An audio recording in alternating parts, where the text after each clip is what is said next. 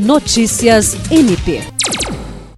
Com a situação da pandemia da Covid-19, as audiências do Judiciário Acreano passaram a ser realizadas por videoconferência.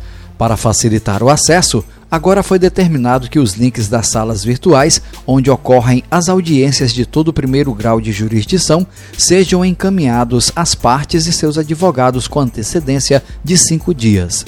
A fixação de um prazo foi ordenada na portaria número 38/2021 da Presidência do Tribunal de Justiça do Acre e da Corregedoria Geral de Justiça. Portanto, quando as partes estiverem de acordo com a realização das audiências de instrução e julgamento por meio de videoconferência, os endereços para acesso à sala virtual do primeiro grau devem ser disponibilizados nos autos do processo, enviados por e-mail, mensagem por telefone ou WhatsApp pelo menos cinco dias antes da realização do ato jurídico.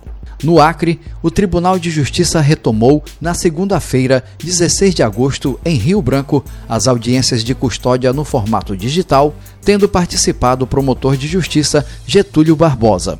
Jean Oliveira, para a Agência de Notícias do Ministério Público do Estado do Acre.